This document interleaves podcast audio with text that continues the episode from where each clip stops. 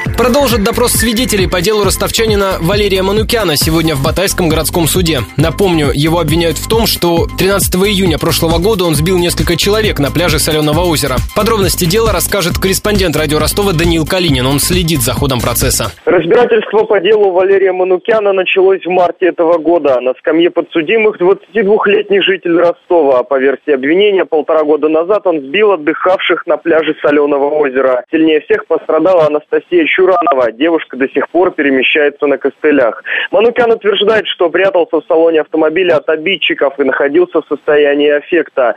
Примечательно, что первоначально Чуранова утверждала в суде, что наезд был случайным. Затем уже на втором допросе она поменяла показания, обвинив подсудимого в преднамеренных действиях. Теперь Манукяну грозит более строгое наказание. Впрочем, его родственники не сдаются. Сестра Манукяна располагает видеозаписью, на которой избитый Валерий сидит возле разбитой машины. В этот момент какой-то мужчина, его лица не видно, признается, что за рулем якобы находился не Манукян. Этот факт теперь предстоит проверить суду в ходе допроса остальных свидетелей.